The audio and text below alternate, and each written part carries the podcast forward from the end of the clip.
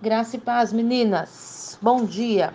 Ontem eu mandei uma mensagenzinha, encaminhei né, no celular da igreja e o pastor compartilhou para que a gente evite usar aquele número, né? E eu peço que você entenda isso com amor. Eu gosto de enviar os devocionais, gosto de compartilhar, gosto de ouvir as respostas, mas para isso a gente vai usar só o e-mail, né? E aí eu peço que você tenha um pouquinho de compaixão e empatia de se colocar no nosso lugar e entender que a gente já faz esse trabalho há mais de 10 anos. Então a nossa lista de transmissão tinha 10 mil mulheres, 10 mil, 300 e poucas mulheres uns anos atrás. Eu nem, nem me deu o trabalho de de juntar, somar as várias listas que a gente tem para ver se passou disso. Deve ter passado.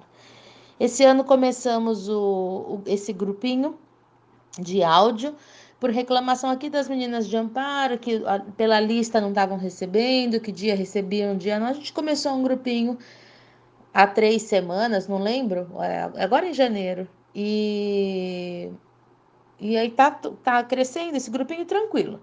Só que não tem como a gente usar o celular da igreja, né? A gente acaba atrapalhando o trabalho do pastor, que recebe as mensagens das ovelhas, que envia mensagem para as ovelhas, que recebe mensagens da comunidade. A gente tem o nosso número estampado na frente da igreja, do WhatsApp, né? No nosso ali no, no outdoorzinho que a gente tem ali, então as pessoas escrevem, aí tem gente em depressão que liga, pede ajuda, pede atendimento, enfim, eu não posso bloquear esse, esse número, tá? Então eu peço que vocês, por favor, não respondam no celular. Esse celular é da igreja, manda e-mail. Se quiser falar o que for, oi, bom dia, manda no e-mail. Oi, tenho uma dúvida.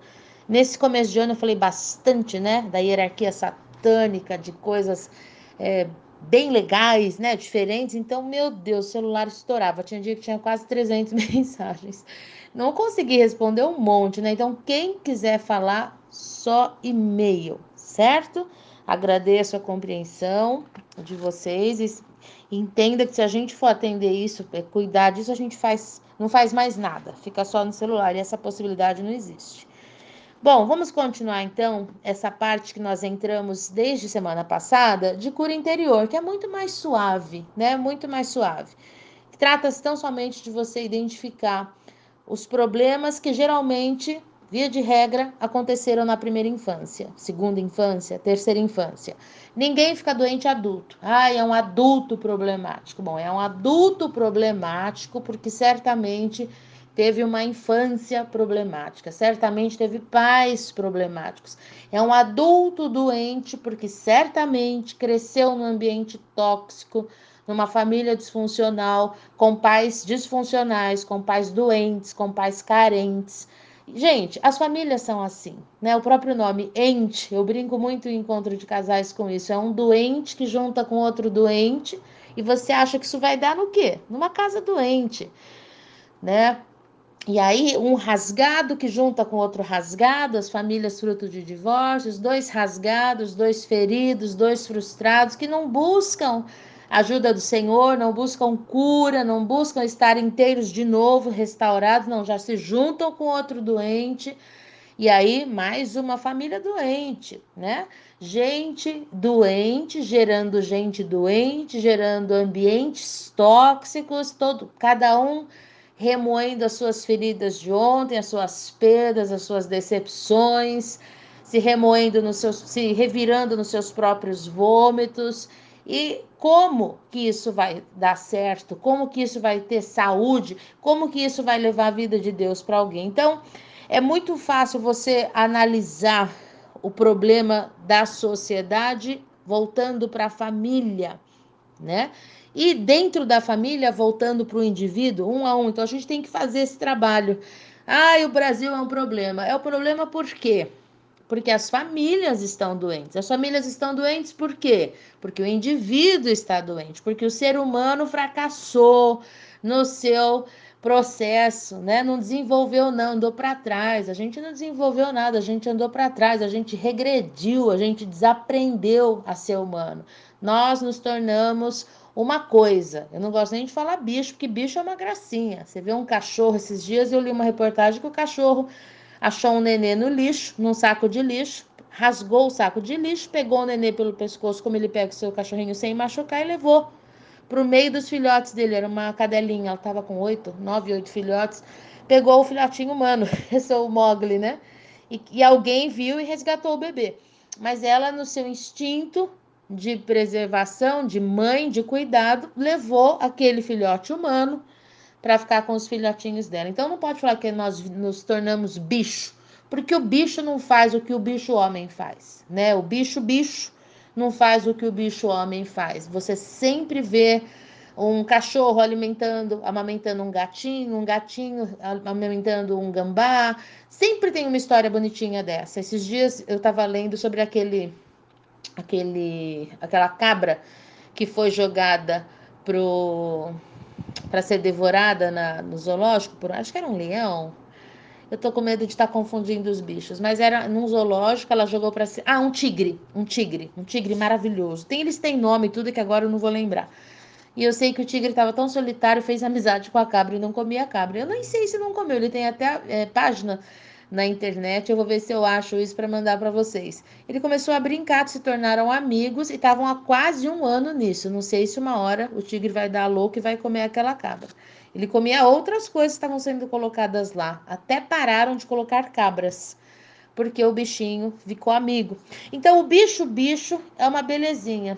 O, o homem, o ser humano que faliu na, na, no seu desenvolvimento, que deixou de ser humano, que deixou de cuidar, que deixou de guardar, que deixou de se importar, virou uma coisa. Então, porque somos uma coisa, coisificamos os outros, coisificamos os relacionamentos, os relacionamentos, coisificamos Deus, e a nossa vida se torna essa palhaçada, essa coisa mentirosa, essa coisa patética, porque a gente fala de um Deus que a gente mesmo não acredita e porque não acredita não vive.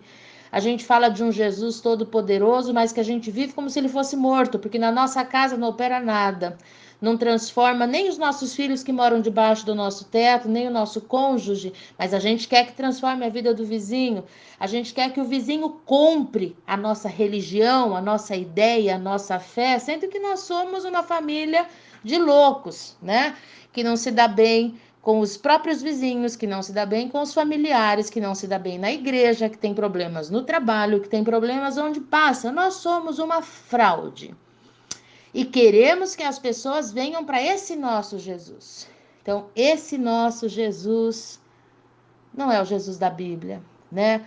Eu acredito que o meu, a minha função na terra vai ser provar que o Jesus que é pregado não é o Jesus da Bíblia e que a falta de transformação nas nossas próprias vidas, na vida daqueles que a gente toca, se dá pelo simples fato de que somos uma fraude, de que falamos de algo que não conhecemos, falamos do Espírito Santo como se ele fosse nosso amigo íntimo e nunca ouvimos ele falar. E aí eu gosto muito de citar Jung, que fala que o ser humano escuta a sua própria voz, escuta o seu inconsciente, escuta os seus próprios desejos e chama isso de Deus e chama isso de Espírito Santo, escuta o próprio diabo e chama isso de Espírito Santo.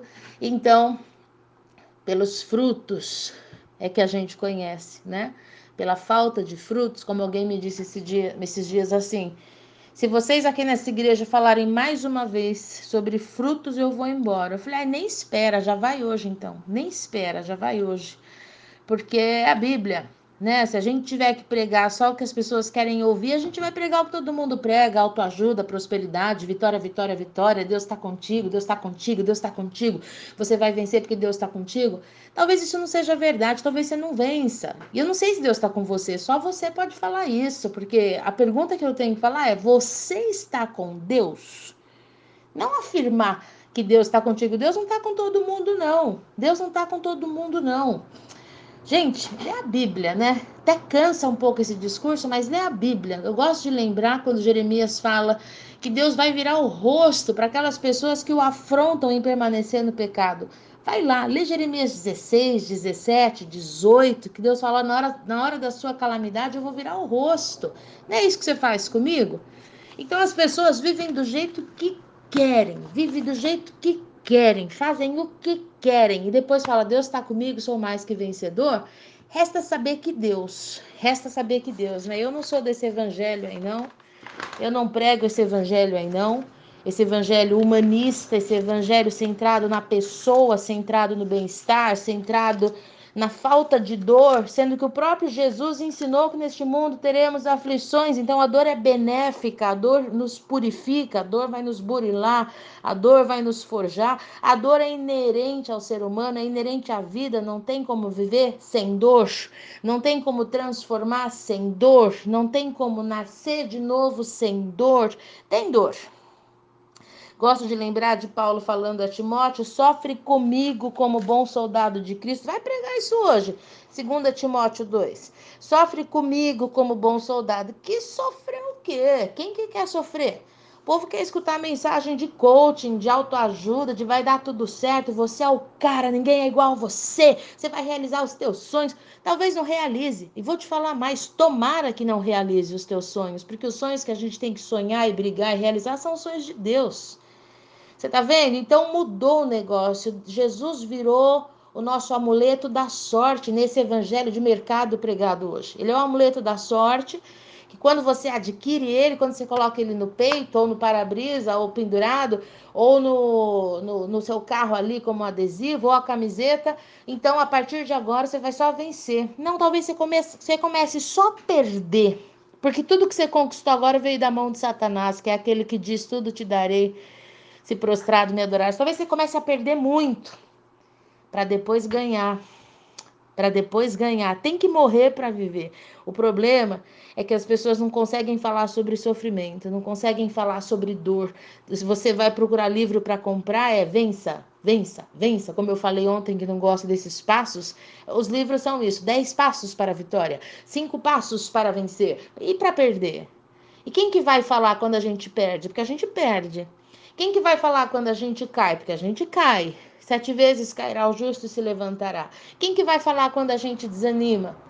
E aí vende essa imagem de gente super poderosa, de gente que não sofre, de gente que só é feliz, de gente que só conquista. Mentira!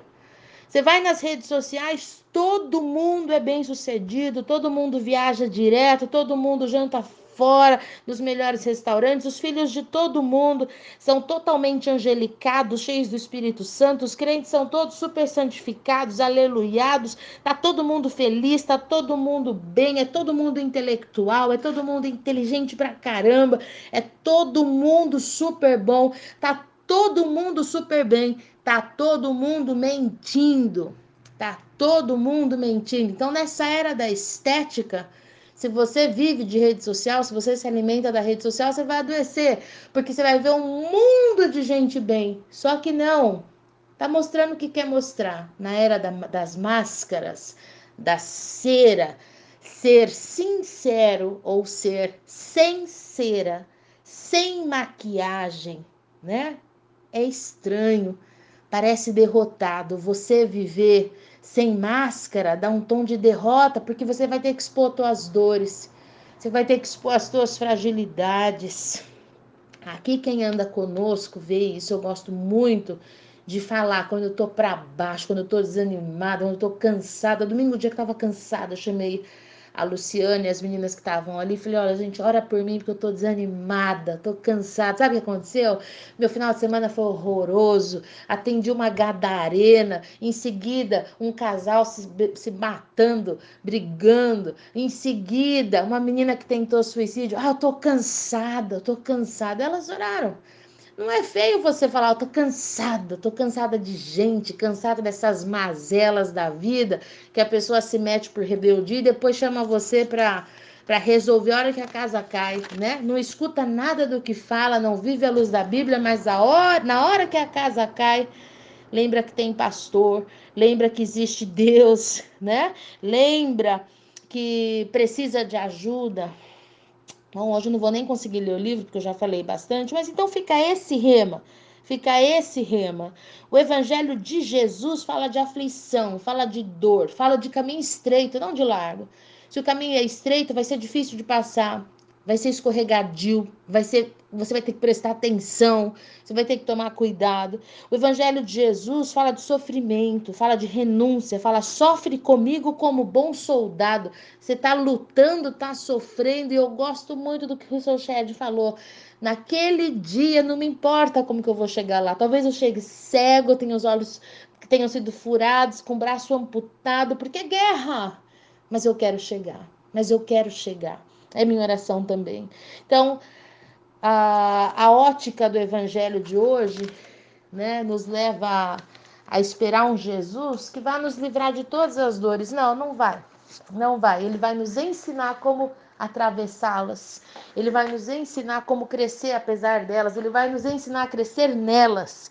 Amo pensar nisso. Amo lembrar o texto de Jesus quando ele está para atravessar para o outro lado e vem a tempestade. Ele está dormindo. Aí os discípulos vão lá e acordam Jesus. E Jesus estava, puxa vida, descansando. E eles chamam ele.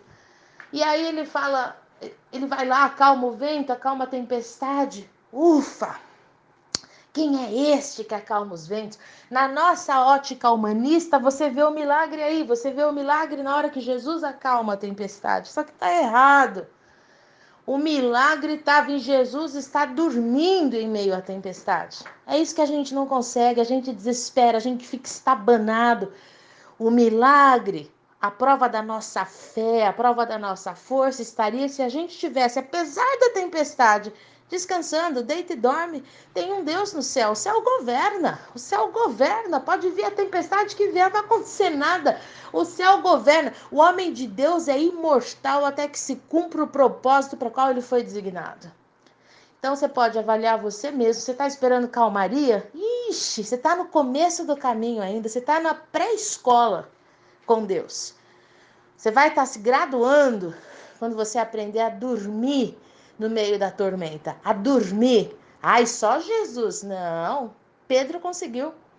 Pedro seria morto no dia seguinte, lá quando você vai para Atos 5, Pedro estava para ser possivelmente decapitado no dia seguinte, assim como é, Tiago já tinha sido. E ele estava fazendo o quê quando os anjos chegam? Dormindo pesadamente estava dormindo tão pesado que ele achou que os anjos estavam ali, aquilo tudo estava acontecendo, ele achou que era um sonho. Ele só se deu conta que não era sonho depois que ele saiu da prisão. Ele achou que era um sonho. Alguém que está caminhando em maturidade com Deus dorme, ainda que sabendo que no dia seguinte vai perder a cabeça, ainda que sabendo que está caindo o mundo, porque a confiança dele não está nas circunstâncias, mas está em Deus. Anda por fé e não por vista. Fica essa palavra para hoje. Deus te abençoe em nome de Jesus.